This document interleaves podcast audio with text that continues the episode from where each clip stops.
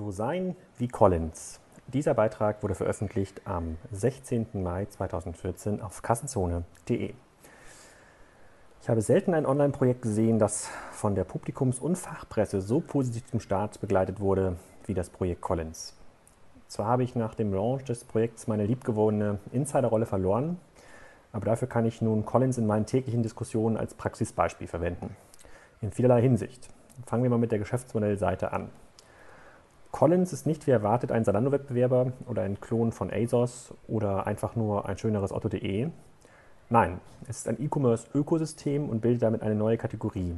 So wie eBay für Auktion steht und Amazon für Marktplätze, kann kann sich Collins berechtigte Hoffnung machen, die Kategorie E-Commerce-Ökosystem begründet zu haben. Wie geil ist das denn bitte? Mittlerweile werde ich schon gefragt, ob man so etwas wie Collins nicht auch für Unternehmen XYZ machen könnte, zum Beispiel für Versicherungen. Ein interessanter Gedanke auf jeden Fall. Klar, mit 100 Millionen plus X kann man einiges machen, aber ganz so einfach ist es dann doch nicht. Bei Etainment und Exciting Commerce finden sich aus meiner Sicht gute Zusammenfassungen, was Collins eigentlich ist. Olaf Kohlbrück von Etainment beschreibt es so. Collins verlässt die gewohnte Online-Welt. Im Kern geht es darum, maßgeschneiderte Inspiration mit einer Fülle Nischenshops für jeden Kunden, für jeden Anlass und jede Lebenssituation zu bieten. Die These dahinter, wenn das Warenhaus in der Offline-Welt nicht mehr funktioniert, muss man es online nicht zwanghaft weiter abbilden. About You ist da nur eine individualisierte Variante eines Shop-Konzepts, das von weiteren Nischen umkreist wird. Dabei ist About You als zentrale Anlaufstelle angesichts der App-Struktur zudem alles andere als statisch, sondern so wandelbar wie ein Newsstream bei Facebook. Jochen Krisch von Exciting Commerce sieht es ähnlich. Und er sagt, was einmal die ultimative Anwendung und der wesentliche Treiber der Plattform sein wird, lässt About You bewusst offen. Im ersten Schritt werden die gängigen Modelle und Mechaniken angeboten, um das Anwendungsspektrum zu verdeutlichen. Agenturen und Entwickler sind aufgerufen, hier kreativ zu werden und neue Möglichkeiten zu testen. Auch ein Inkubatorenprogramm ist vorgesehen. Aus meiner Sicht versteckt sich in diesem Abschnitt eine ganz zentrale Erkenntnis. Collins weiß noch gar nicht, was funktionieren wird. Das ist ja der Trick in einem Ökosystem und die ehrliche Antwort auf Planspiele in einer nicht linearen Welt. Dazu hatte ich vor kurzem in einem sehr, sehr lesenswerten und sehenswerten Beitrag von Professor Kruse veröffentlicht. In einem weiteren Beitrag über Collins schreibt Evangelos Papatanasiou, hm, ist auf jeden Fall viel einfacher auf Kassenzone zu schreiben, als das vorzulesen. Ähm, er schreibt auf jeden Fall folgendes. Im Fall von Collins haben wir als Storefronts aboutyou.de edit.de und sistersurprise.de. Und bei den Apps gibt es sogar Beispiele, die ein eigenes Sortiment mitbringen, wie etwa Belia Taschen oder Silberäffchen. Was uns zu einer potenziellen Ausbaustufe bringt. Komplette Shops Dritter inklusive Sortiment. Das ist auf jeden Fall ganz interessant. Ob das alles so hundertprozentig zutrifft, was er sagt, oder ob Teile davon mehr Wunsch als Wirklichkeit sind, lässt sich heute kaum sagen. Collins ist meiner Sicht hat eine neue E-Commerce-Kategorie begründet. Und wenn es wirklich einmal dermaßen offen funktioniert, wie Evangelos beschreibt, dann in der Tat Chapeau.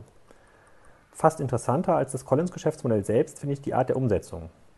100 Millionen plus X, 25-jähriger Geschäftsführer, 23-jähriger IT-Chef, komplett grüne Wiese. Das ist schon ein sehr, sehr mutiger Schritt aus Konzernsicht. Welcher Konzern in Deutschland wäre denn zu so etwas heute in der Lage? Welcher andere Konzern? In einem älteren Beitrag habe ich mich schon sehr positiv über die Autostrukturen geäußert in Bezug auf Innovation, aber Collins ist in seiner Konsequenz durchaus Neuland. Damals habe ich geschrieben, wenn ich mir dieses Toolset, diese Organisationsform für Innovation anschaue, dann kann höchstens der Springer-Konzern in Deutschland damit noch an einigen Stellen mithalten. Ansonsten sehe ich wenige etablierte Unternehmen, die sich derartig den Strukturveränderungen ihrer Branche stellen. Ob das am Ende funktioniert, profitabel ist und die Otto-Gruppe nachhaltig in seinen Strukturen schützt, weiß ich nicht. Das, was dort in den letzten acht Jahren entstanden ist, lässt aber jede noch so gut finanzierte Innovationsabteilung reichlich blass aussehen. Bei Collins und Co. arbeiten mittlerweile viele Leute, die begehrenswerte Gesprächspartner geworden sind. Nicht, weil sie einflussreich, einflusswichtig oder mächtig sind, sondern weil sie sehr kluge Antworten haben. Wenn Typen wie Tarek, Müller, Marc Berg, Michael Backes oder Florian Heinemann ihre Rolle als Digital Natives ablegen können im Konzern und irgendwann mal die Mehrheit im Otto-Vorstand stellen, dann wird es erst richtig spannend. Und ganz ehrlich, wer soll es denn sonst machen? Irgendein alter Hase aus dem Einkauf? Ich finde es bemerkenswert, dass man sich solche Fragen bei Otto mittlerweile durchaus offen stellen kann. Während andere Unternehmen im Change feststecken und überlegen, den Planungsprozess für neue Unternehmensgründungen zu vereinfachen, sodass keine 200 Seiten langen Businesspläne mehr vom Beteiligungscontrolling abgenommen werden. In dieser Zeit ist das schon bemerkenswert. Alternativ, alternativ grübeln diese Unternehmen auch noch darüber, welcher abgehalfterte Gründungsprofessor das Innovationsdepartment leiten soll. Und ganz ohne Witz, nur hier im Podcast, das habe ich schon mehrfach gesehen und gehört, als Unternehmen darüber nachgedacht haben, eine Art Innovation Lab zu gründen. Deshalb ist Collins natürlich noch lange kein Selbstgänger und ich interessiere mich brennend, wie sich die Zahlen bei Collins entwickeln und ob wirklich viele Entwickler begeisterte Apps für Collins entwickeln werden. Bis dahin kann sich Collins aber durchaus noch etwas im Launch-Erfolg sonnen.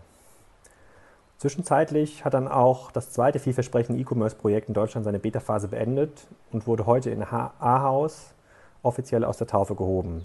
Also heute steht im Text, aber der Beitrag ist vom 16. Mai. Bepado.com, das Händler- und Handelsnetzwerk von Shopware. Der Start mit 1000 angemeldeten Händlern und einem vollwertigen Endkundenmarktplatz ist sehr vielversprechend. In Zukunft höre ich auf jeden Fall hin, wenn es auch mal heißen sollte, so wie Bepado. Der Beitrag hat sehr, sehr viele interessante Kommentare. Es lohnt sich also auch für eingefleischte Podcast-Fans, ähm, da mal reinzuklicken und das durchzulesen. Da habe ich ehrlich gesagt keine Lust, das hier auch alles vorzulesen. Aber es ist ganz spannend zu verfolgen. Ich nehme auch gerne Feedback an, wenn Kommentare hörenswert sind, also ich in Zukunft die lesen sollte zu Artikeln, gebt mir gerne Feedback. Dann erstmal an dieser Stelle vielen Dank fürs Zuhören.